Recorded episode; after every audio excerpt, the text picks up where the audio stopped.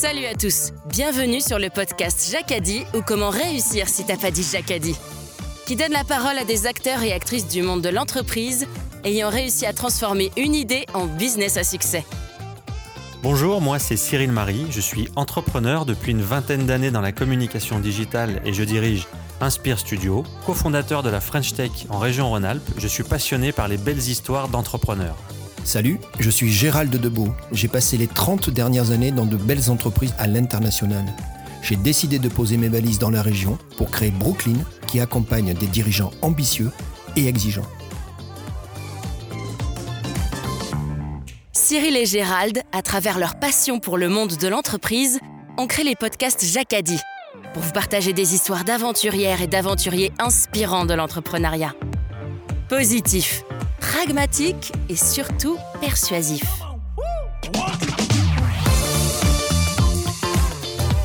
Si on me met des défis, euh, je vais aller le chercher euh, avec les privations qu'ils font pour aller chercher un défi. Bonjour à tous et bienvenue sur les podcasts Jacadi. Aujourd'hui avec Gérald, nous avons le plaisir d'accueillir Eric Prowalski, chef de cuisine au 13 Hommes à Annecy et récemment étoilé. Toute l'équipe Jacadi tient à remercier notre partenaire, l'établissement des 13 Hommes, un hôtel calme et élégant qui surplombe le lac d'Annecy et qui vous accueille dans le respect des protocoles sanitaires. Gérald, à toi la parole. Salut Eric. Bonjour Gérald, bonjour Cyril. Bonjour. Eric, si tu veux bien, on va commencer un petit peu par tes origines. Oui. Moi, ce que j'ai noté, c'est que tu as des origines par tes grands-parents euh, juifs polonais. Ouais. Et un papa basque, mais qui finalement l'apprend sur le tard. Et toi, tu viens du sud-ouest. Ça fait quand même un mélange assez particulier. Est-ce que tu veux bien nous expliquer ces origines-là? Oui, tout à fait. En fait, euh, mon papa été adopté euh, par euh, mes grands-parents qui sont juifs polonais. Et de ce fait-là, j'ai baigné dans cette culture ben, judao-chrétienne, puisque maman est catholique. Et, puis, les, papa fait des recherches tardivement, puisqu'il en avait besoin de, savoir d'où il venait.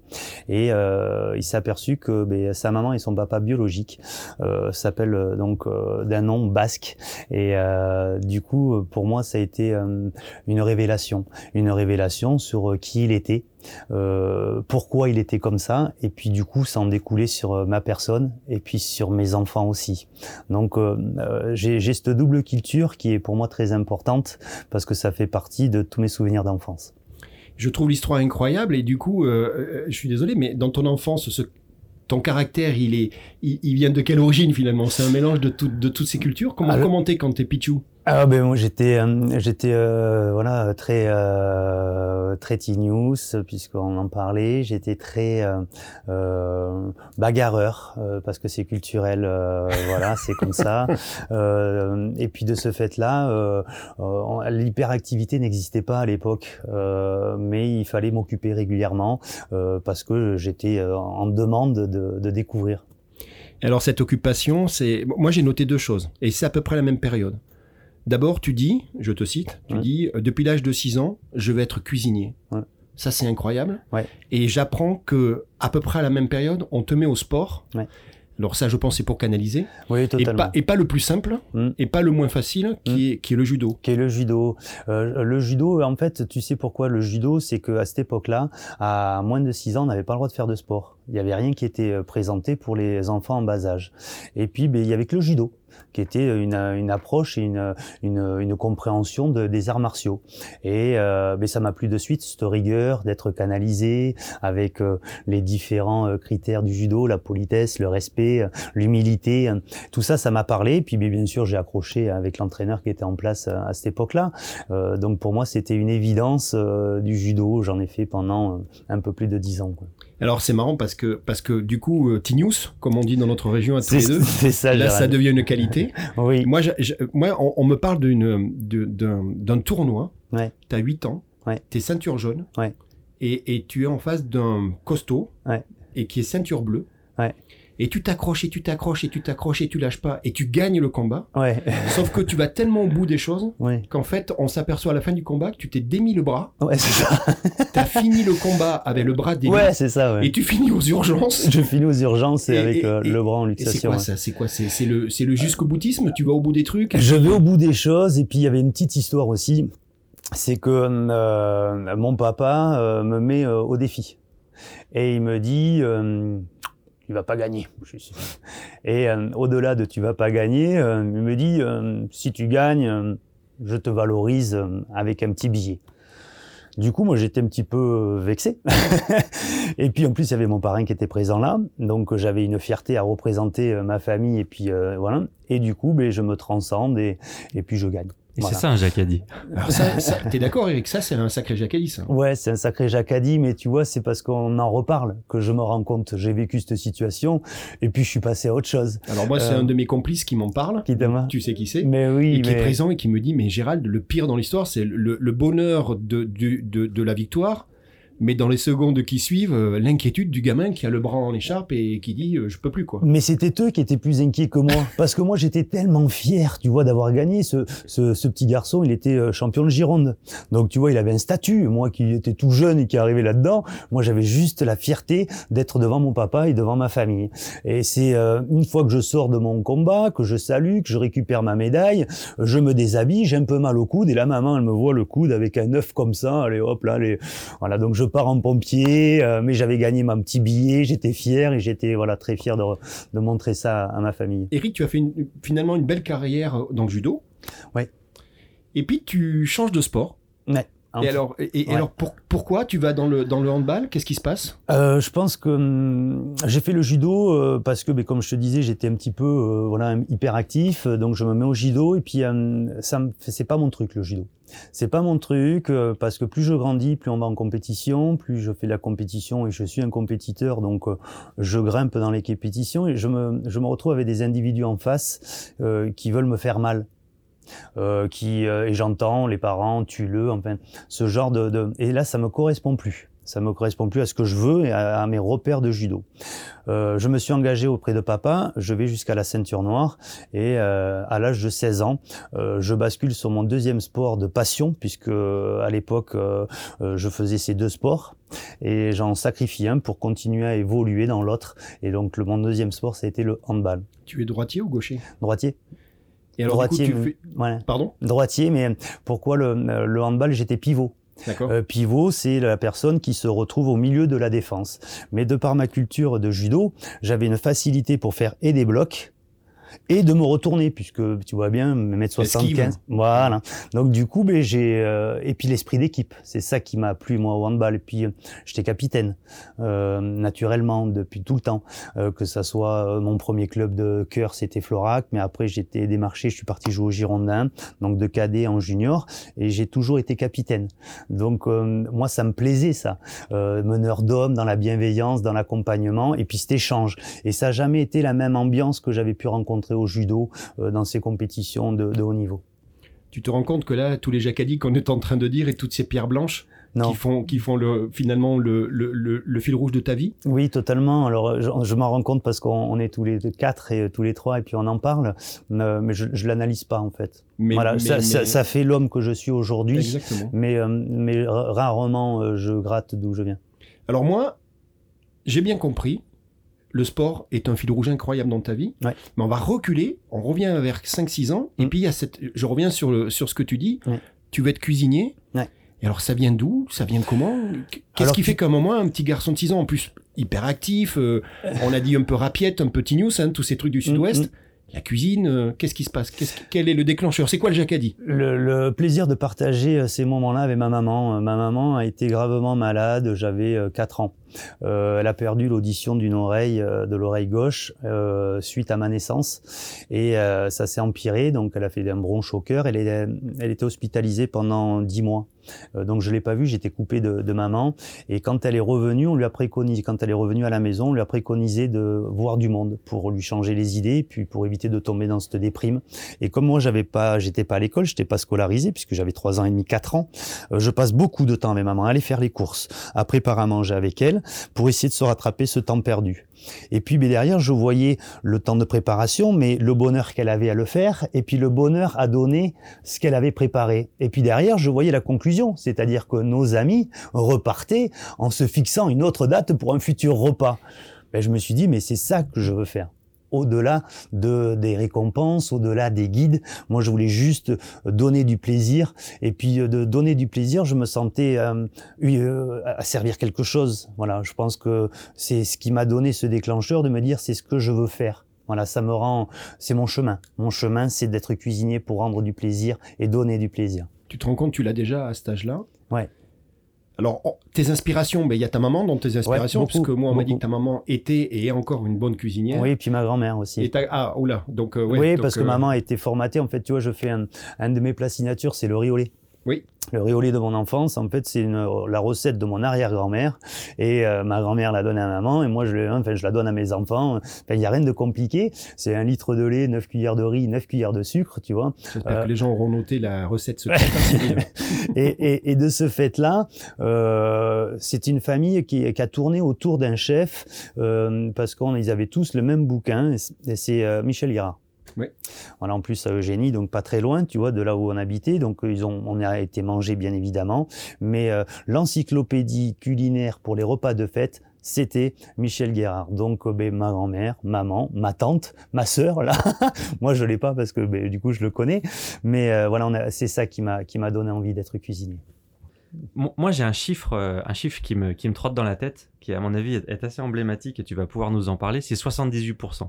À quoi correspond ce chiffre de 78% au moment où euh, tu es sur ta phase euh, d'études en fait? Oui, totalement. Euh, c'était, je m'en souviens encore parce que ça m'a marqué. 78%, c'était mon taux d'absentéisme sur mes deux ans d'apprentissage en bac professionnel au, Saint-James à Bouliac. en chef, c'était Monsieur Jean-Marie Amat et on avait deux étoiles au Michelin. sauf que pendant cette période de, de bac pro, j'en profite pour continuer le sport. Et sauf qu'à un moment donné, euh, euh, l'examen arrivant, mes deux ans d'apprentissage sont faits, euh, papa et maman, puisque ben, voilà, c'était mes tuteurs, encore malgré que je sois majeur, viennent avec moi lors du rendez-vous, et là on nous reçoit et on me sort toutes mes absences, et dont le chiffre de 78%. là, sur le retour, dans la voiture avec papa et maman, ouais, j'ai un peu ramassé. Ouais. et il n'y avait pas d'élimination finalement à cette époque-là, parce que là, à 50%. Non, parce que j'avais beaucoup de j'avais beaucoup de euh, beaucoup de chance. Euh, papa et maman connaissaient Jean-Marie Amat depuis des années puisque c'est un grand chef bordelais. Et papa et maman ont toujours été pituriens. Donc, euh, ils m'ont gardé parce qu'ils connaissaient papa et maman. ils étaient sûrs que j'allais pas avoir mon examen. ils ont même dit que, Jean-Marie a même dit à papa et maman que j'allais finir garagiste. T'imagines, moi, la vexation et la frustration que ça m'a généré, ma fierté, bien évidemment. Et j'ai l'examen. J'ai l'examen. Parce que ça, c'est une forme de jacati, en fait, de oh. pousser la personne à. Oui, eh ben oui, je pense que je, euh, mon mode de fonctionnement est comme ça, et encore aujourd'hui. Voilà, j'ai besoin de ça. Voilà, sinon je suis je suis latent. Si on me met des défis, euh, je vais aller le chercher euh, avec les privations qu'ils font pour aller chercher un défi. Euh, et donc euh, ben ouais, j'ai mon examen avec mention, hein, mention assez bien quand même avec mon bac pro, avec 78% d'absentéisme. Mais malgré cela, il me garde pas dans, au sein de son entreprise. Et donc, à partir de ce moment-là, tu. Euh, et donc, comme je fais toujours du sport et que je joue euh, toujours au Girondin, que je suis donc en junior et on fait les, championnats de France au Girondin, euh, je me fais pistonner et je fais mon service militaire. Euh, chose que, bon, c'est pas quelque chose qui m'a trayé, mais bon, voilà, je le fais. Ça me permet de continuer le sport. Je me fais pistonner à la BA 106 à Mérignac. donc, c'est à 20 minutes de, de Bordeaux. ce qui me permet, sachant que la BA 106 faisait les championnats de France militaires au handball, ça me permet d'être donc euh, à la BA 106 et de jouer pour la BA 106 et en même temps de pouvoir m'entraîner avec les Girondins. Parfait. et est-ce que tu peux nous parler de, de ta rencontre avec Philippe Estebecht alors oui, c'était euh, donc du coup après mes dix mois de service militaire, euh, il, bon ben euh, voilà, il faut bien que j'aille travailler. Hein, on n'en a pas trop envie. Hein, cet âge-là, c'était plus les copains, le sport, les filles, les sorties. Mais papa et maman m'a dit c'est plus possible. là, il faut que tu, tu trouves du travail. du coup, mon, mon beau-frère s'occupait des bagages perdus à l'aéroport à Mérignac et donc il, il, livrait les bagages perdus aux, aux clients qui était, avait quitté l'aéroport. Et donc là, il avait des clients qui étaient donc au Château Grand Barail à Saint-Émilion. Donc Manu, mon beau-frère, amène ses bagages perdus et très culotté, il demande au chef qui n'était pas mof à cette époque-là et qui n'avait que, il avait déjà 16 au Gomio mais n'était pas étoilé. Il lui demande, est-ce que vous chercherez pas du personnel? Philippe lui dit, ben, bien sûr que si, j'en cherche. Il dit, ben voilà, moi j'ai mon beau-frère, il travaille à tel endroit, à tel endroit je le veux de suite. L'après-midi même, je passe mon entretien. Le lendemain, je suis en cuisine avec eux. Grâce à un bagage perdu. grâce à un bagage, grâce à mon beau-frère. Grâce à mon beau-frère Manu, parce que souvent je lui dis, euh, bien sûr, euh, avec toute humilité, il en rigole, euh, mais le chemin de vie, c'est celui-ci en fait. Le chemin, c'est lui qui a fait la démarche de demander, et par sa bonhomie et bienveillance, Philippe a accepté. Et puis après, ben, le chemin fait le reste. Moi, ce que j'apprends, c'est que, c'est que là-bas, euh, on te critique un peu parce qu'on te dit, euh, ouais, mais toi, t'es un pâtissier, euh, t'es pas un cuisinier. Ben, c'est ben l'image que tu avais quand tu es arrivé dans ces établissements-là? Oui, parce que de, ma, de mon caractère, j'étais, on me mettait à tout de partout. Déjà, dans mon apprentissage, j'avais fait de la pâtisserie, mais j'étais passé par tous les postes, mais beaucoup de pâtisserie.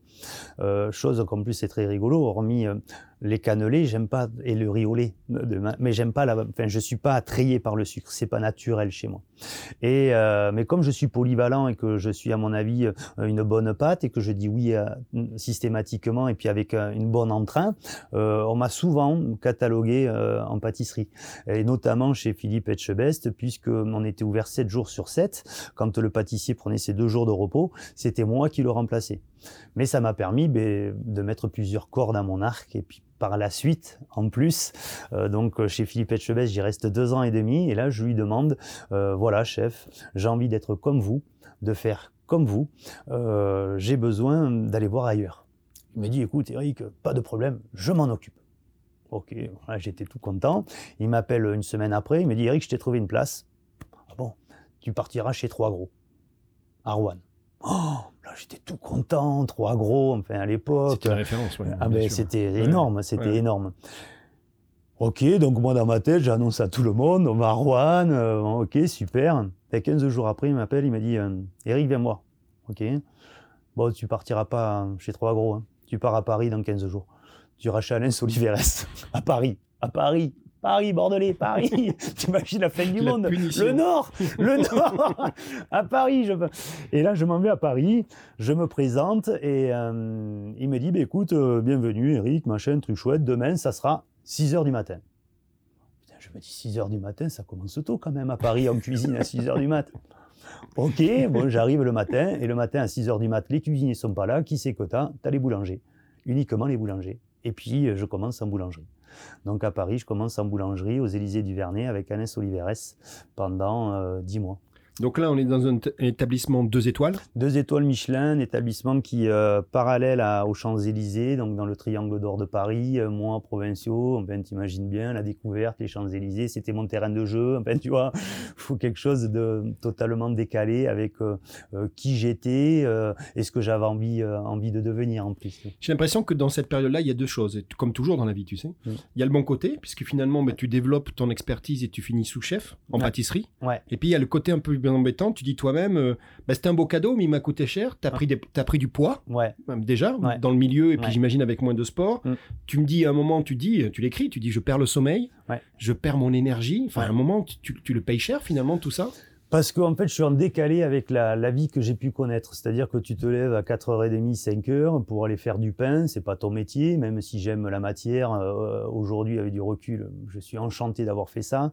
Euh, mais tu es frustré parce que tu vas te cuisiner, toi. Tu veux pas être boulanger. Tu vois pas le bout du tunnel. Tu te retrouves à Paris, à prendre le métro, à te lever à 4h30. Le soir, tu es chez toi à 19h. Sauf que ma compagne, à l'époque, ben, elle, elle travaillait jusqu'à 23. Euh, du coup, ben, je mange le soir tout seul. Enfin, tu vois, je je suis assez sédentaire et, et, euh, et, je sors et donc avec les bons et les mauvais côtés que l'on peut connaître d'une grande ville. Euh, et puis, euh, du coup, je prends 10 kilos, hein, 10 kilos en 10 mois. Et là, je me dis, bon, je veux plus faire ça, je veux plus être boulanger. Donc, du coup, on me fait passer en pâtisserie. En pâtisserie, je commence au bas de l'échelle, comme toujours, commis. Et en six mois, je deviens donc sous-chef euh, du deux étoiles Michelin. Et euh, Alain Soliveres me propose la place de chef pâtissier, puisqu'Alain Lecomte, qui était en place, quitte l'établissement. Et euh, je refuse ce poste-là. Pour perdre mes 10 kilos, puisque je me suis mis à la course. Puisque, Très bien. Voilà. Donc, je rentrais. Sur les bords de Seine. Ouais. Tous les soirs, je rentrais en fait pendant un an des Élysées du Vernet, donc des Champs-Élysées. J'habitais avenue de Versailles à côté du Parc des Princes. Et tous les soirs, je rentrais en courant. J'ai fait ça pendant un an et je mangeais que des pommes. Voilà, toute la semaine, je mangeais des pommes, il n'y a que le samedi dimanche que je m'autorisais à manger normalement. Et tu étais chef pâtissier. Ouais, j'étais chef pâtissier. en fait, euh, le, moyen de, pour moi de continuer à faire du sport à Paris, euh, sachant que je faisais soit du handball, soit du judo, euh, que mes horaires me permettant pas de faire du sport en collectif comme je l'ai connu, je me suis dit, ben, je vais courir. Je vais courir sans prétention, j'ai jamais aimé ça en plus, enfin, tu vois, des, sur des longueurs et des longues distances. Et puis, je me suis dit, mais pourquoi pas? Euh, Donc, je me suis mis à faire les 10 km, je me suis mis à faire des semis, et puis je me suis mis à faire euh, des marathons. Et euh, une fois que j'ai fait tout ça, ben, j'ai arrêté de courir. voilà, je me suis prouvé que j'étais capable de courir le marathon en, en, 4 heures, que les semis, je les faisais en 1h45, et, et ça m'allait bien.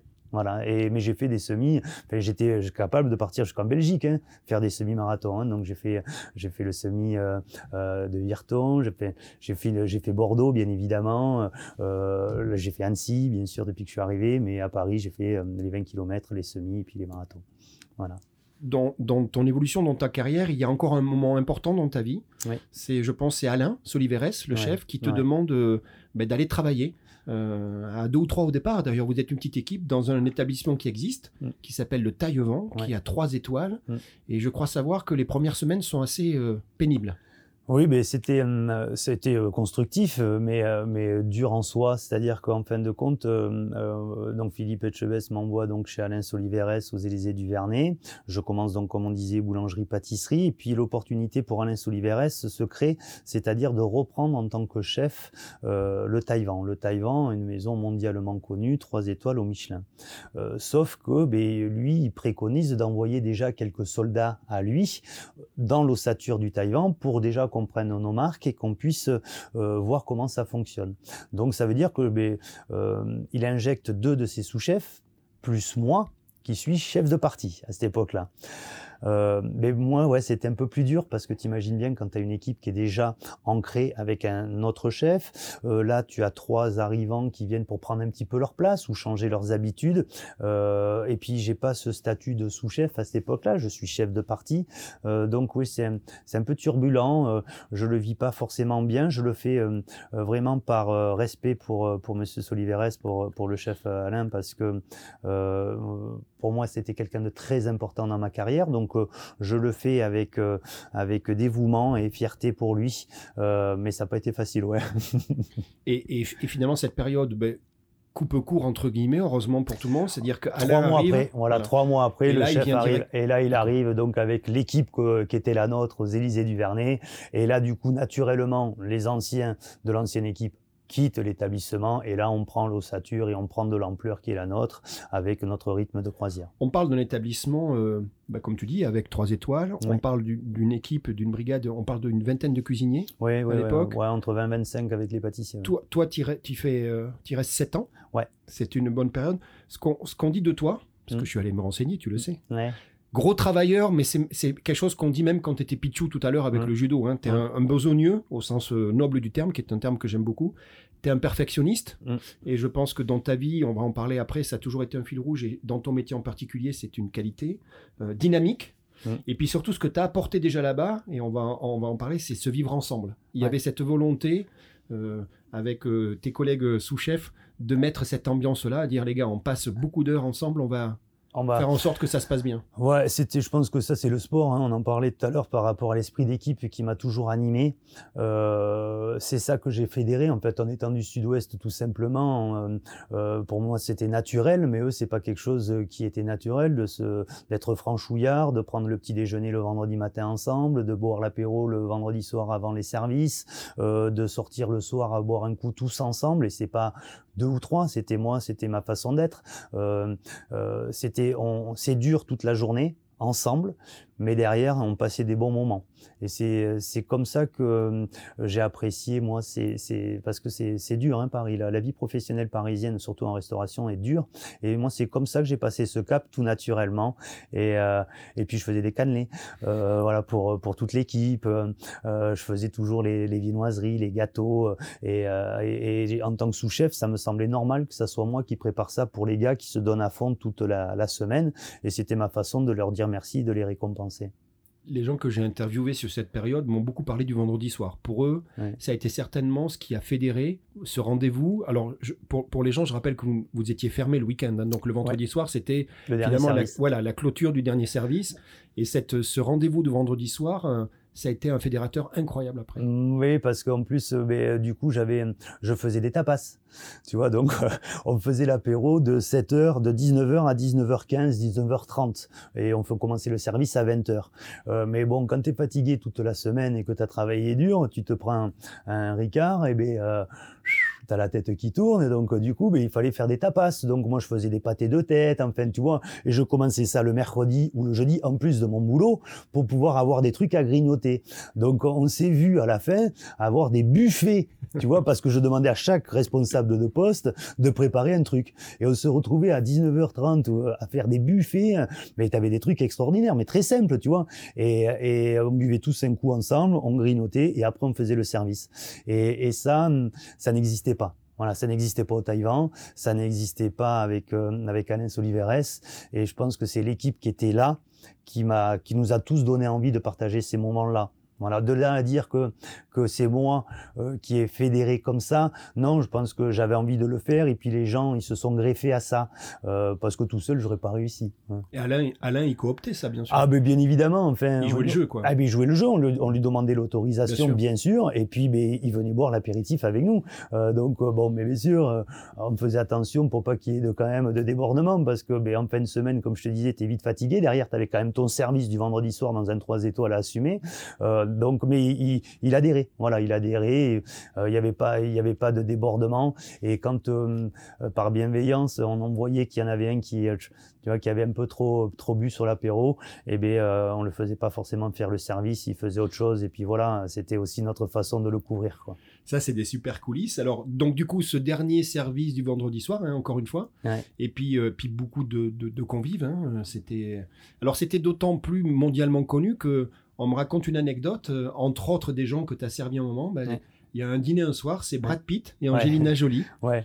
et, toi qui, je sais, on se connaît un petit peu maintenant, qui, est très timide, à la fin du, dîner, ils viennent vous voir, ils viennent dans la cuisine, j'imagine pour, pour vous euh, témoigner leur, voilà, leur, leur, satisfaction. Et tu le vis comment ça? C'est incroyable ça. Eh ben, euh, en plus, ben, euh, comment je le vis? Moi, je suis très, euh, tu vois, très avec du recul. Ce qu'il y a, c'est qu'en plus, Soliveres, Monsieur Soliveres Alain, le chef, il nous appelle en tant que sous-chef, Fabrice et moi, euh, pour nous présenter. Et en fin de compte, euh, ils passaient forcément par la cuisine parce qu'ils étaient venus chez nous en off. Donc on avait une petite cour et il y avait le chauffeur qui était dans la cour qui les attendait. Comme ça, personne ne savait exactement qui c'était. Donc en passant par la cuisine, ils viennent nous remercier.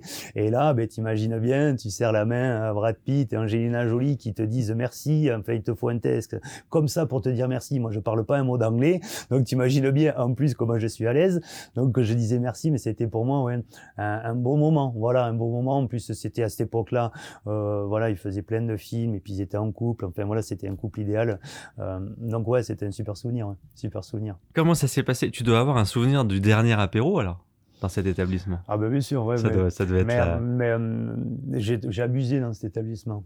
Voilà, je, je, buvais beaucoup. Hum. Donc en fait, le vendredi soir, euh, le chef Alain il partait, mais moi, les maîtres d'hôtel du Taïwan, ils me descendaient la vasque de champagne. Donc je restais à 2 heures ou 3 heures du matin dans la cuisine avec les gars et on buvait avec les maîtres d'hôtel et on finissait la vasque de, de champagne. Donc euh, ça c'était c'était parce que c'était moi. Hum. Voilà, euh, Monsieur Vrina, qui était propriétaire de l'établissement, qui est encore, qui est décédé suite à la perte de la troisième étoile, il s'est chopé un cancer généralisé en quatre mois, il est décédé. Et euh, euh, il a toujours cru en moi, donc il me laissait faire beaucoup de choses dans l'établissement. Et ça, c'est une chance unique de faire ce que j'ai pu faire moi au Taïwan euh, pour fédérer. la confiance, ouais. ouais. la ah, confiance. Ouais, ouais, c'est quelque chose d'extraordinaire. Papa et maman étaient venus manger hein, au Taïwan et, et Monsieur Vrina leur avait dit que je serais un grand cuisinier. Alors là, on va passer euh, à une étape qui, qui m'intéresse beaucoup, puisque je, c'est le, point de départ est Paris. Euh, un petit moment, tu vas passer sur Arcachon, quelques mois. Oui. Et puis après, tu vas atterrir à Annecy. Oui, tout dans à nos fait. montagnes. Oui, tout à fait. Je, je, je, je, je j'avais plusieurs propositions et là je suis donc je me mets sur le marché du travail et euh, je viens j'ai une réponse positive pour l'hôtel Les Trésors et Annecy.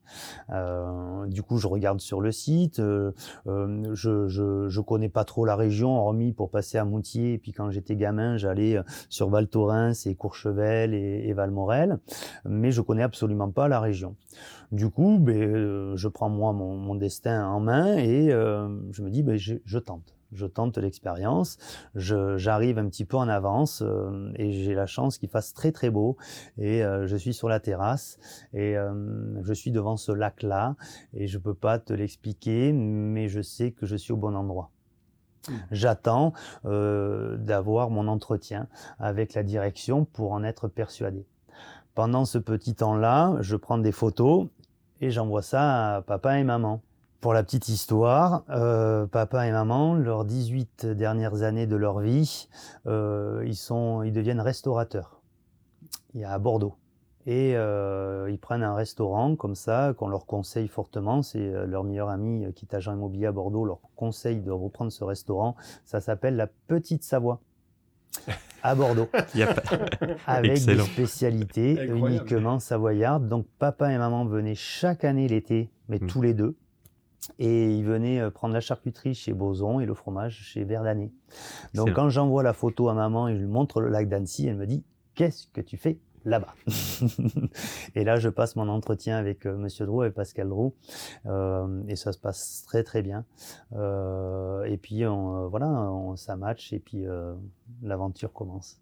Ça fait presque dix ans que tu es dans cet établissement. Ouais. Et tu as grandi avec l'établissement. hein. Oui. Nous, on est de la région et l'établissement aussi grandi. Mm. Euh, tu as un, un bon accueil des gens d'ici. Je pense qu'il y, a- y y des gens qui t'ont accompagné. moi, je me suis même pas posé la question. Tu sais, on te dit toujours, euh, quand tu vas dans une région que tu connais pas, tu demandes. Donc, on te dit attention à ci, attention à ça. Moi, je suis arrivé le plus naturellement possible. J'ai peut-être eu beaucoup de chance aussi. Euh, j'ai rencontré ben, des, des, des bonnes, des belles et des bonnes personnes au, au- à mes débuts quand je suis arrivé dans la région qui m'ont indiqué euh, ben, de belles personnes. Et, euh, et puis c'est souvent ça. Et du coup ça a été assez rapide moi mon, mon accueil en Haute-Savoie. Euh, j'ai pris de suite une, une maison sur Douin. Euh, et euh, j'ai mis mes enfants, mon, mon, aîné à l'école euh, primaire à, à Douin. Et en fin de compte à côté de l'école primaire à Douin tu avais la pêcherie. Euh, de Bernard Kurt à l'époque euh, qui était euh, l'un des deux derniers pêcheurs du lac d'Annecy. Et moi naturellement ben, j'ai été voir. Bonjour, euh, je suis Eric. Et puis, eh ben, on a sympathisé avec Bernard, euh, et puis on a commencé à travailler ensemble, un tout petit peu au début. Hein, C'était 5-6 poissons par semaine. Et puis, ben, ben, c'est normal, il voulait voir qui j'étais, comment j'étais. Et puis, comme j'amenais tous les matins euh, mon fils à l'école, qu'est-ce que je faisais après?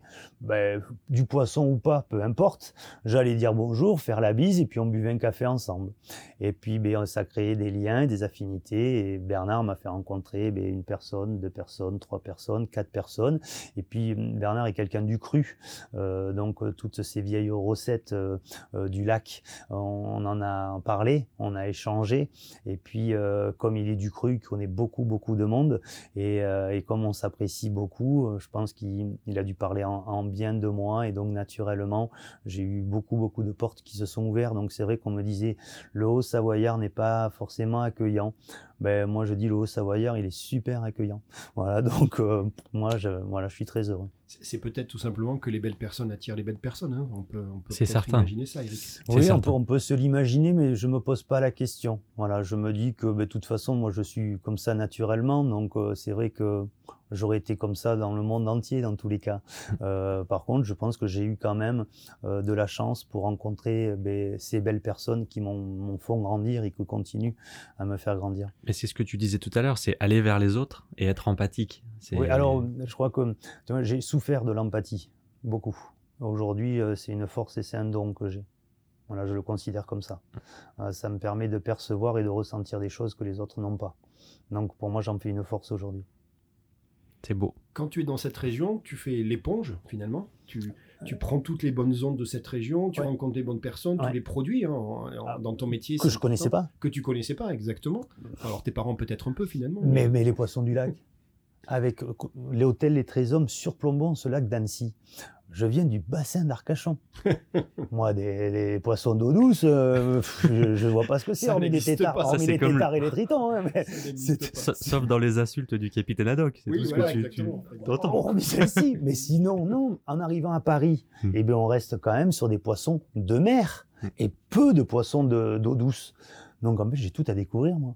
Et c'est ce qui aujourd'hui en fait ma force, parce que hum, mon identité, que l'on connaît du bassin d'Arcachon, ben je la retranscris avec les poissons du lac.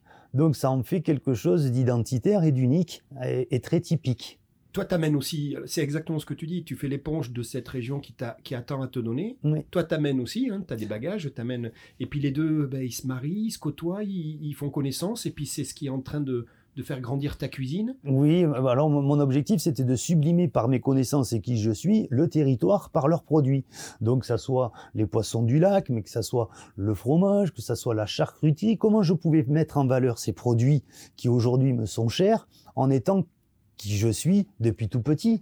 Eh bien ça a été par des connotations ben, iodées tout simplement, et oui, un peu basque, parce que bien sûr la charcuterie bien eh bien, transcende et, et euh, complémentaire et différente avec la charcuterie de Haute-Savoie. En Savoie, on, on, fume beaucoup la charcuterie, euh, plutôt dans le sud-ouest, on la laisse plutôt sécher. Euh, donc euh, moi, c'était, euh, je veux, j'aime ce territoire. J'ai été bien accueilli, je me sens bien, je suis épanoui. mes deux derniers enfants sont au Savoyard et Annecyens. comment je fais pour le lui rendre la monnaie de la pièce. voilà.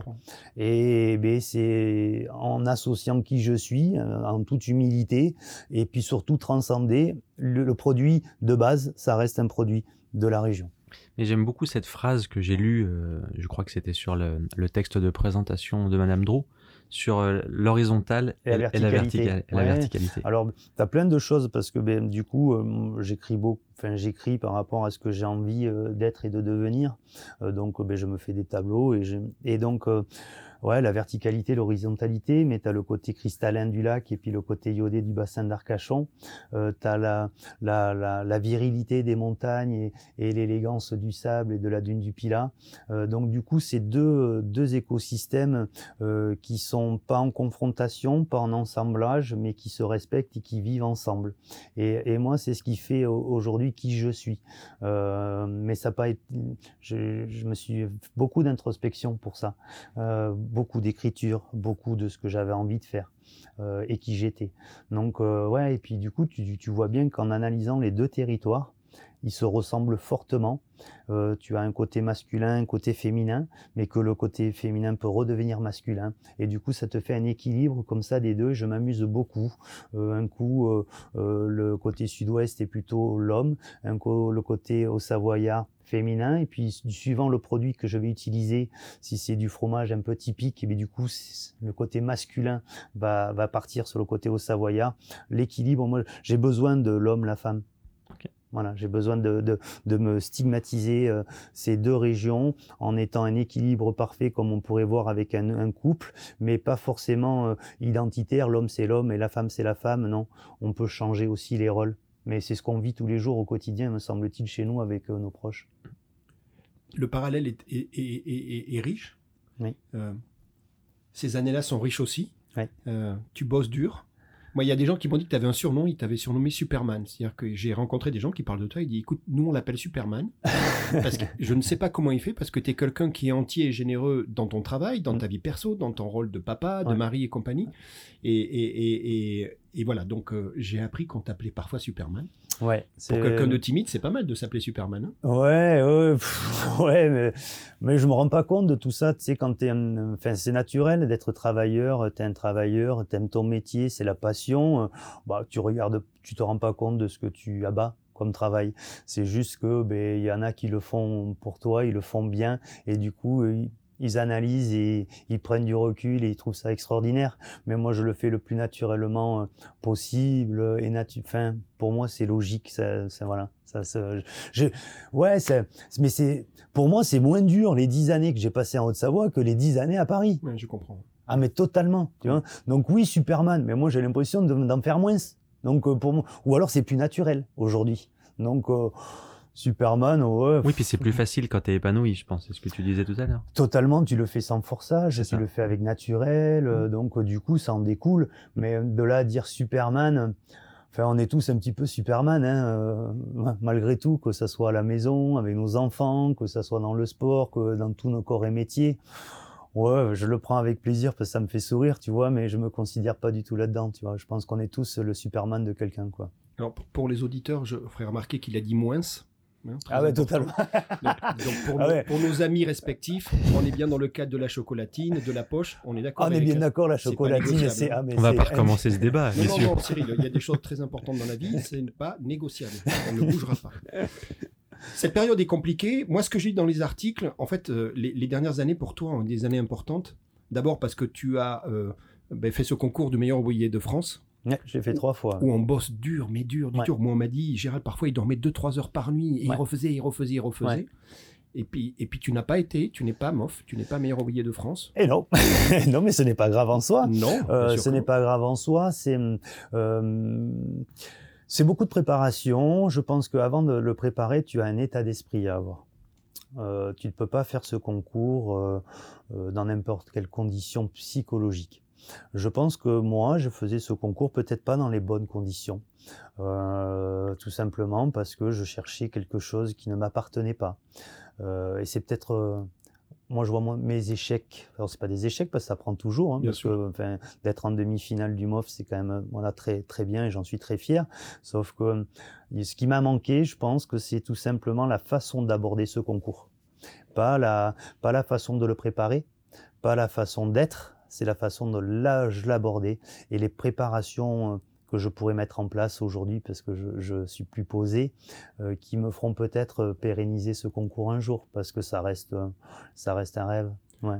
Alors, malgré mon âge, je pense que je le retenterai il faut quand que, même. Il faut que tu le gardes et je sais que tu vas le retenter. Ouais. Et, tu as raison, ce que je lis, hein, j'ai lu sur toi et compagnie, il se dit que les gens qui t'ont accompagné qui te, qui te regardent dans ce monde particulier de, de la cuisine disent que c'est vers l'automne 2018, hein, c'est pas vieux, il y a 2-3 ans, mm.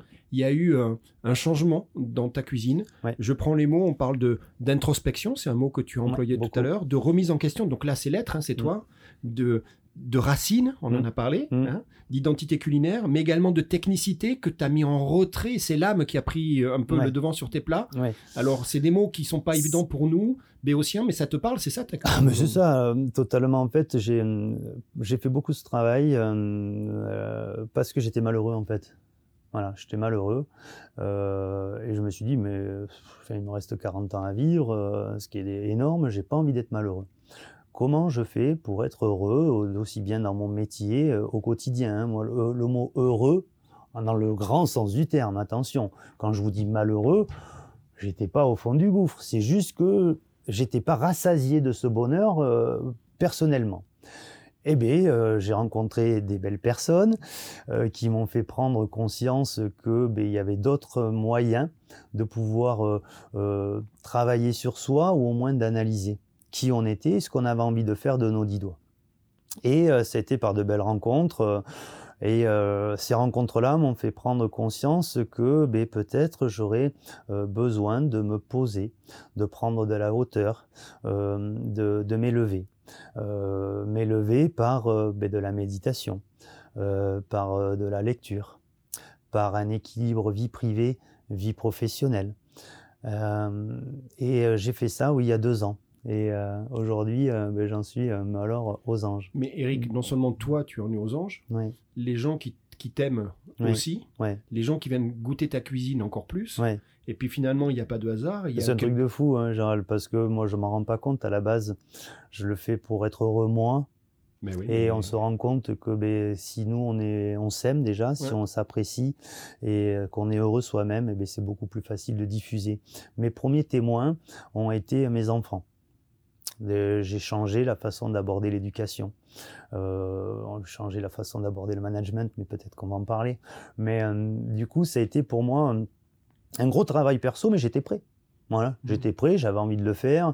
Euh, mon alimentation euh, a changé, euh, mes habitudes, les, les, les, les, les, addictions au café, les addictions, qu'elles soient multiples.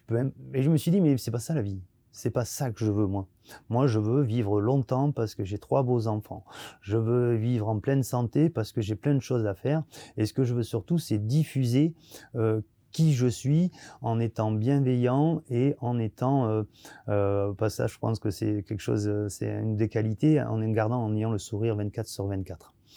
Et je sens qu'aujourd'hui, ben, c'est encore plus important que ce que c'était avant. Euh, donc aujourd'hui, je sais que je suis à la bonne place, au bon endroit, et que je prends le bon chemin.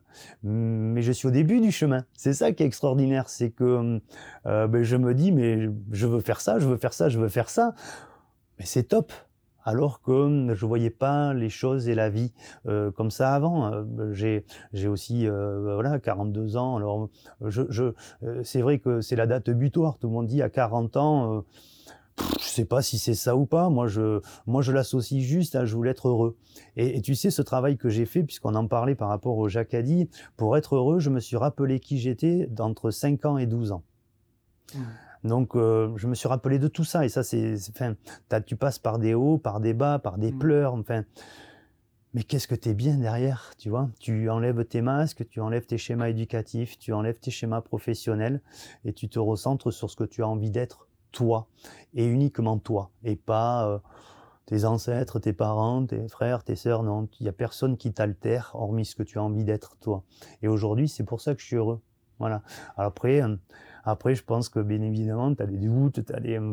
voilà, je suis dans l'empathie, je suis un, grand émotif, euh, euh, mais j'ai aucun problème avec ça aujourd'hui.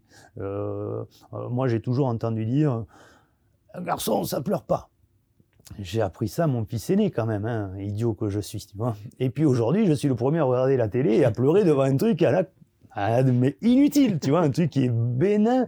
Et, euh, là, j'ai mes enfants qui me regardent, tu vois. Le grand, ça y est, commence à l'assimiler au bout de deux ans, deux ans et demi, tu vois, c'est long.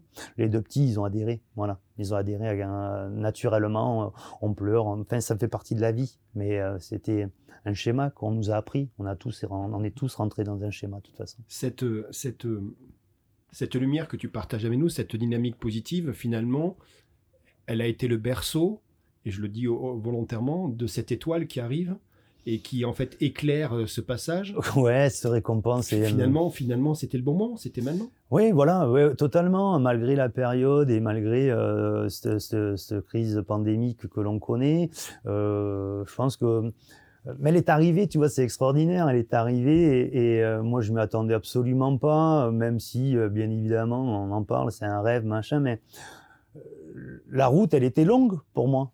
Euh, donc en fait, j'ai l'impression d'avoir fait, tu vois, c'est comme si tu devais faire Bordeaux-Paris, tu as tes 580 bornes, j'en ai fait 100, je suis déjà récompensé. En fait, je suis déjà arrivé, j'ai fait que 100 bornes. Euh, donc du coup, ben, je le prends pas du tout comme ça. Moi, j'ai choisi le chemin et il me reste 480 km à faire avant d'arriver à ce que j'ai envie d'être. Donc ça reste juste... Euh, une étape dans ce que moi j'ai envie d'être foncièrement intérieurement et ce que j'ai envie de donner euh, au sein de l'établissement et aux équipes. Donc je me dis, il me reste encore 480 km, donc c'est génial. Mais, mais tu es d'accord, Eric, que, que, dans ce chemin, il y a des bornes kilométriques hein? Ouais. L'étoile en est une aujourd'hui. Ah, totalement, ouais. C'est une station essence. Exactement. Voilà, c'est une station ça essence. Te, ça te recharge, ça te nourrit? Ça me dit que je, je, je prends le bon chemin. Et du coup, je sais pas ce que je vais avoir au bout du chemin, mais je sais que ce bout du chemin, il sera intérieurement pour moi important. Et c'est, ça sera ma, ma, ma, ma, vie, en fait. Voilà, je sais que si je fais tout ce que j'ai décidé de mettre en place, j'aurai rempli ma vie et mon chemin de vie. Et, et je pense qu'on est vachement apaisé quand on est capable de se dire ça. C'est le mot qui ressort des gens euh, qu'on a contactés, nos complices Jacadi, hein, tu sais. C'est Mais même sous la torture, je ne te donnerai pas les noms, même si tu as quelques idées. C'est ce qu'ils disent de toi, et c'est la question que je leur ai posée. Je leur ai dit, mais finalement, qu'est-ce qu'elle va apporter à Eric l'homme, mm. cette étoile? Et c'est ce qu'ils disent de toi. Ils disent, elle va apporter certainement de la confiance en soi, mm. de la confirmation que c'est la bonne direction. Mais tout le monde m'ont dit, Gérald, tu sais, il n'y a pas de doute, il restera Eric dans ses valeurs, dans, dans tout ce que tu as décrit c'est formidable. Quoi. Ah, oui, ça me, ça me conforte dans ce que j'ai envie d'être, en fait, tout simplement. Euh, ça m'a rendu très, très, très heureux euh, pour euh, Pascal et Véronique Drou, pour les équipes. tu aurais vu, enfin voilà, je t'en parle, j'ai encore des frissons. voilà, pour moi, j'ai reçu ce cadeau-là mais euh, j'en prends juste un dixième et je donne tout le reste parce que euh, parce que c'est grâce à eux, grâce à ces rencontres, grâce à ces personnes là. Euh, et puis je te parle de Pascal et Véronique parce que pour moi c'est important. Dix ans avec eux, mmh. ils m'ont fait confiance pendant dix ans, ils m'ont donné les moyens à ce que je puisse m'épanouir et, et, grâce à ça, mais ben, je suis épanoui en tant qu'homme, en tant que papa, mais en plus en tant que professionnel. Et, et bon voilà, tu vois dans ma façon d'aborder, je leur demande de m'appeler Eric, euh, d'éviter le, mot chef, tu vois, parce que je trouve que ça correspond pas avec ce que j'ai envie, là où j'ai envie d'aller. Euh, et, ça se passe bien, du coup. Euh, après, cette récompense-là, n'oublions pas qu'on l'a que 12 mois aussi. Donc, c'est aussi une, voilà, on l'apprécie fortement. Euh, mais attention, prenons du recul.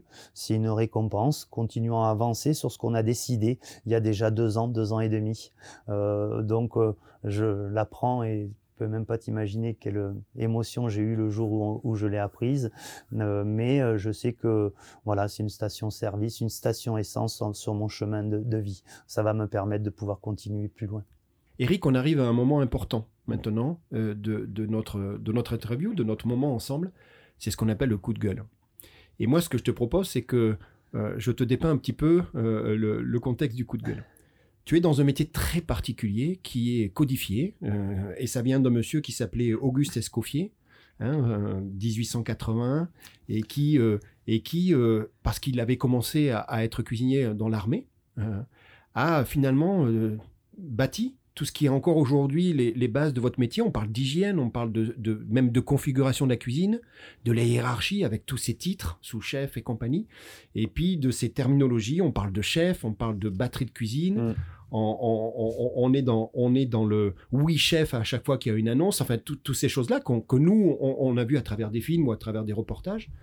Et, et moi, je voudrais t'en parler parce qu'on te découvre, je vois qui tu es, et finalement, ça doit aujourd'hui euh, te mettre un contexte dans lequel tu peux te retrouver peut-être qu'à moitié et avoir un impact sur ton management. Tu, veux bien? Alors c'est un coup de gueule tout gentil Oui, alors c'est, mais tu as tout à fait raison de le stipuler. Je t'en remercie de, me poser la question. Euh, comme tu as très bien dit, euh, on, est on a été structuré la restauration et notamment la cuisine sur le modèle de Auguste Escoffier, 1880. On est en 2021. Je trouve que cette méthode-là est un petit peu désuète, ne me correspond plus, ne correspond plus du tout à la société actuelle. C'était, euh, c'est important puisqu'il nous a donné euh, la voix. Euh, maintenant, ça ne me correspond plus dans ma façon d'être et de ce que je veux avec mes collaborateurs. C'était, comme tu as dit, très pyramidal, très militaire, très oui chef. Mmh. Et ça, aujourd'hui, déjà, moi, en tant qu'homme, ça ne me correspond pas. Mais je pense que ça ne correspond pas non plus à, nos collaborateurs et à la société dans laquelle on vit. Aujourd'hui, euh, euh, je pense qu'un management euh, coactif, c'est-à-dire qu'on est tous à l'identique, il y a juste des responsabilités différentes par rapport à notre maturité professionnelle. Et aujourd'hui, j'essaye de fonctionner comme ça. C'est-à-dire qu'il n'y a plus un, un, chef de partie du poisson, il y a un responsable du poisson et une équipe du poisson. Donc, euh, ben, je leur demande ce qu'ils ont envie de faire. Tu préfères quoi Le poisson ou la viande? Le poisson. Mais ben, tu seras dans l'équipe de la poissonnerie, chez les poissonniers. Mais il y a plus de. Je ne veux plus euh, chef, sous-chef, chef de partie, premier chef de partie, demi-chef de partie, commis. Non, je trouve que c'est désuet, c'est casser ce code-là. Euh, pour moi, c'est très important. C'est ce que je mets en œuvre depuis maintenant quelques années. En accord avec la direction. Euh, moi, je leur demande de m'appeler Eric à mes collaborateurs. Donc tu vas, tu vas même sur le tutoiement et sur Alors pas sur le tutoiement parce que tu as besoin quand même de ce respect qui est Donc, important. C'est un cadre de la proximité. Le, Eric qui crée, qui crée euh, de l'humanité, de l'humain. Dans le chef, t'as pas d'humain. Dans Eric, tu en as un. Et ça n'empêche pas le vouvoiement et le respect. comme j'ai expliqué, euh, c'est pas parce que il m'appelle chef me respecte plus que s'il m'appelait Eric. Euh, et puis aujourd'hui, pourquoi moi, c'est moi l'entraîneur? Et d'ailleurs, je dis entraîneur et plus chef, parce que tout simplement, mais j'ai 44 ans, parce que j'ai de la maturité et puis de l'expérience professionnelle, et c'est pour ça que je suis à ce poste-là. Mais ce poste-là, ils l'auront eux aussi un jour. Et c'est pas parce qu'on est entraîneur qu'on est meilleur ou plus fort que le joueur. Mmh. Euh, non, on a juste besoin de l'un de l'autre pour acquérir à, à, ces récompenses et au bien-être de nos clients. Donc euh, le coup de gueule, bien évidemment, parce que je trouve que ce, cette pyramide euh, patriarcale et cette pyramide de, de grands, grands chefs et de suprématie, aujourd'hui me semble désuet. On a bien dit, c'était il y a 140 ans. Et, euh, et, moi, je souhaite au moins chez moi, mais déjà le dire, comme on est en train de faire, mais au, moins chez moi, chez nous, euh, fonctionner totalement différemment. Et, et, je pense que cette récompense, puisqu'on en a parlé tout à l'heure, euh, fait que consolider euh, ce choix de management. Donc, qu'on soit bien clair, ta position, elle est, elle est très claire. Elle est, tu es dans cet environnement cette hiérarchie nécessaire, il y a des mmh. responsabilités, il y a du savoir-faire, il faut de l'excellence, donc il y a une certaine rigueur. Mmh. Mais toi, tu dis, aujourd'hui, dans, mon rôle d'homme de plus de 40 ans et dans mon rôle de manager, c'est le, terme que tu emploies, mmh. j'ai pas besoin de ça. Et c'est. J'ai dit entraîneur, j'ai pas manager, c'est pas pareil. Entraîneur. Entraîneur, c'est pour moi par rapport à quelqu'un qui a fait du sport, ça me parle. Manager, tu crées déjà un écart. D'accord. Un entraîneur, tu n'en as pas. C'est pour ça que c'est important. D'accord. Donc tu fais grandir les talents qui sont autour de toi, qui eux, un, jour seront eux aussi avec Ils auront ma place et peut-être beaucoup plus haut que moi parce que justement, j'ai su donner différemment que ce qu'on nous a pu nous apprendre, nous, notre génération de 40 ans. Et je me dis que si on fonctionne comme ça, la gastronomie déjà, elle va perdurer dans le temps, mais en plus, on va créer un bien-être, euh, un bien-être humain qui va en découler après sur la société. N'oublions pas que c'est un corps et métier, la restauration, qui est très dur, qui a créé quand même beaucoup euh, euh, de conflits, de harcèlement, de violence, euh, d'addiction. Euh, et je peux t'en citer une quinzaine. Donc là, je me dis, euh, je veux plus ça. La société ne veut plus ça. L'humanité n'en a pas besoin. Cassons ça. Cassons ces codes-là. Et c'est cette pyramide qui, à mon avis, est importante à casser. Et en même temps, Eric, tu dis, attention, nous avons cette nouvelle génération, mmh. il ne faut pas qu'elle perde euh, le savoir-être, le respect, mmh. euh, la hiérarchie. Donc, donc en fait, le mot, c'est respect, c'est plus hiérarchie en fait. C'est le respect de l'être humain, de chacun. On est tous égaux, on n'apprend rien dans ce qu'on est en train de se dire là. Bien sûr qu'il y a eu cette période pandémique qui a fait prendre des prises de conscience un peu à tout le monde, et j'en suis moi vraiment, c'est le point positif de cette pandémie. Euh, mais on n'est que des êtres humains, des êtres humains qui ont ben, 15 ans de plus, 20 ans de moins, mais on est là pour travailler ensemble et vivre ensemble. Et en vivant ensemble et travailler ensemble, c'est pour acquérir le même objectif. C'est pas l'objectif du grand chef, c'est l'objectif de l'équipe de l'hôtel des 13 hommes. L'équipe de l'hôtel des 13 hommes, c'est le spa, c'est la réception, c'est les étages, c'est la salle, c'est la maintenance, c'est le service commercial, l'administratif, c'est la comptable, c'est ça l'équipe des 13 hommes. Et c'est cette équipe-là qui a eu cette récompense-là. C'est pas Eric. Très bien. Beaucoup d'humilité et beaucoup de, clairvoyance. Hum. Je peux te poser une question. On, a quelqu'un qui nous a, sachant qu'on allait t'interviewer, qui nous a demandé de te poser une question. Avec plaisir. oui. Il s'appelle David. Il est sous-chef au président Wilson à Genève. Ouais. La question est la suivante. Depuis des années, les chefs, vous, vous voyagez de plus en plus, vous ramenez de plus en plus de fruits, euh, épices, légumes exotiques mmh. des quatre coins du monde. Mmh. Mais finalement, est-ce que la tendance actuelle, forcée ou pas avec le Covid, n'est-elle pas en ce moment de revenir à des produits locaux et à du circuit court? Alors c'est euh, pour moi c'est une évidence. Alors moi j'ai jamais euh, j'ai jamais été là-dedans. En fait, j'ai jamais pris des, des, des, produits du bout du monde parce que je n'ai jamais été attiré par ça. Maintenant, il y a eu cette demande client qui était présente. Donc Aujourd'hui, euh, les produits locaux, c'est évident. Le bio, c'est évident. Ce qui n'est pas évident, c'est de prendre soin de la santé de nos clients. Et pour moi, c'est une réelle démarche. C'est-à-dire que, bien sûr, et je remercie David de poser cette question-là, euh, mais euh, en tant que cuisinier, l'étendard de la restauration gastronomique, entre guillemets, parce que la gastronomie se fait partie de la famille de la restauration. Ça reste qu'un dixième de la restauration. Bon, mais ça me semble tellement logique de mettre en avant les producteurs locaux là où on habite, c'est-à-dire à 50, 60, 70 km, de travailler du bio. Ça me semble tellement logique, même si c'est pas pour surfer dessus, c'est juste prendre soin de nos clients. Et aujourd'hui, je vais aller encore plus loin, c'est-à-dire que euh, je prends de la farine avec un minimum de glutamate, c'est-à-dire que je prends du, du T80, c'est-à-dire que j'utilise du sirop d'agave, du sirop de goyave, euh, pour enlever le sucre. Je m'interdis euh, le sel industriel et ça depuis déjà plus d'un an. Chez nous, c'est le sel de, de l'île de Ré ou de Guérande, donc ça va très très bien. je, j'ai aussi réfléchi sur les groupes sanguins parce qu'on sait que les groupes sanguins ne, supportent pas tous les aliments de la même façon. Euh, je me pose la question aussi sur euh, euh, la personne, notre client nous donne au-delà de son portefeuille sa santé dans les mains. Ben moi, je serais très fier que mon client ressorte avec une flore intestinale, une microbiote en meilleure santé mmh. qu'avant qu'il soit arrivé. Et tout ça, on l'a oublié dans la restauration. Donc, oui, la question de aller chercher euh, la papaye, euh, ok, mais est-ce que c'est un réel intérêt? Est-ce que déjà euh, la papaye, il faut la chercher, il faut la faire revenir? Non, moi je pense qu'on a des fruits qui sont magnifiques autour de chez nous et, et puis qui sont sains en plus. Et c'est notre rôle, nous, en tant qu'ambassadeurs du producteur, de l'artisan, de la gastronomie. Ben ouais, on doit promouvoir ça. Et aujourd'hui, on est si peu nombreux à le faire, beaucoup à le dire, mais euh, je ne veux plus rentrer dans ce débat-là. Moi, ce qui m'intéresse, c'est la santé de mes clients et de mes collaborateurs. Euh, mais vraiment, euh, ma réflexion, c'est de me dire, le mec, le client vient manger chez nous, mais je vais pas lui filer un infractus. Je vais pas lui filer un diabète. Je vais pas lui filer de la glycémie. Moi, je vais lui filer juste ce qu'il a besoin. Donc, à la dégustation, et en tant qu'équilibre, et puis prendre soin de sa flore intestinale et du microbiote, parce qu'on sait tous que c'est le plus important des organes vitaux du corps humain.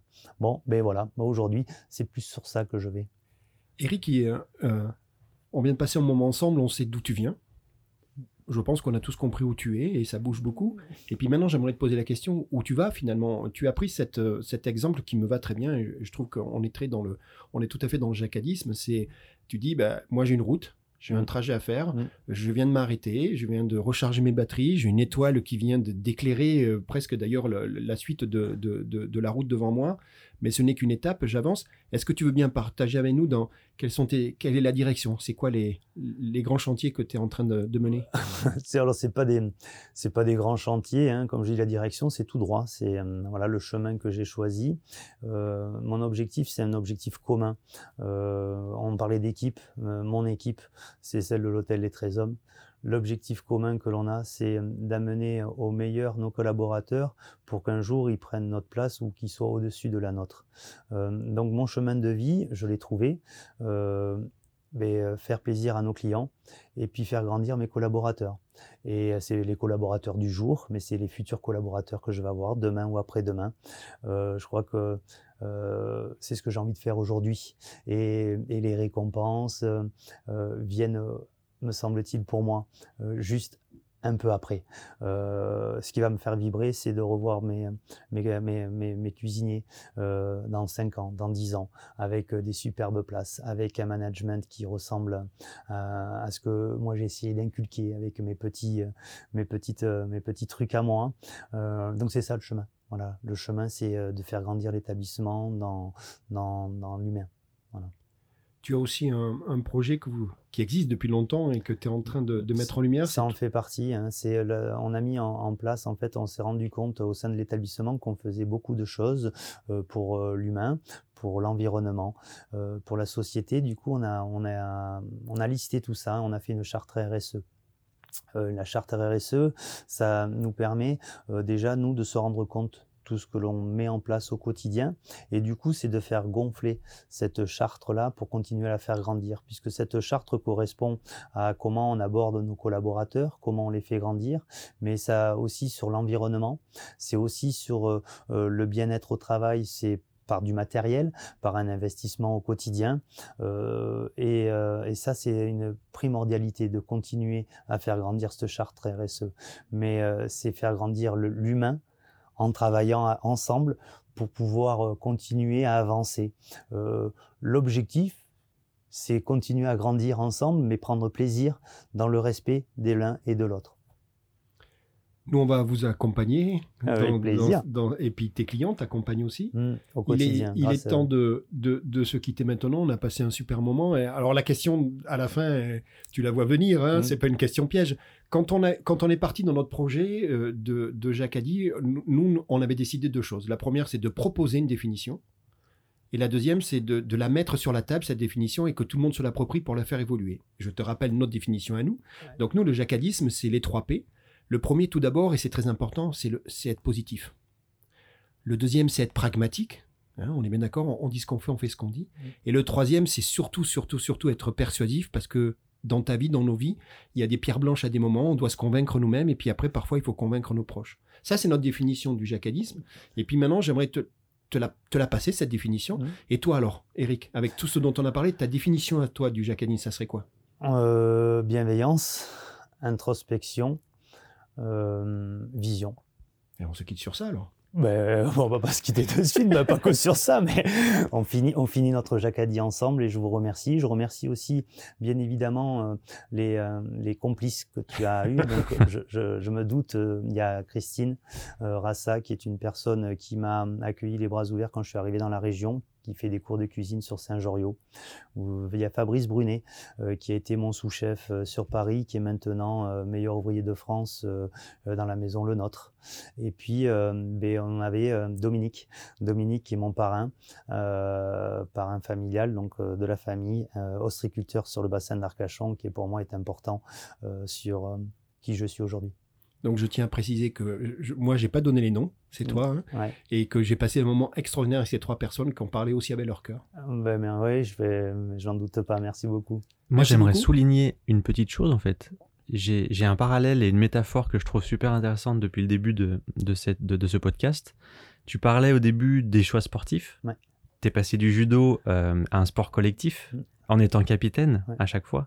Et donc euh, là aujourd'hui, tu parles d'entraîneur dans une cuisine. Ouais c'est très intéressant cette boucle finalement où c'est un sport collectif pour toi, cette, euh, ce qui est en train de se dessiner. Ah, voilà, euh, c'est qui je suis au plus profond de moi, euh, ben, avec la maturité, l'âge. C'est tout simplement, ben, je me retrouve dans qui j'étais quand j'étais jeune, donc naturellement. L'esprit d'équipe, fédérateur, pas de prise de lumière, mettre en lumière mes, mes, mes, les jeunes, euh, les gens qui travaillent pour moi.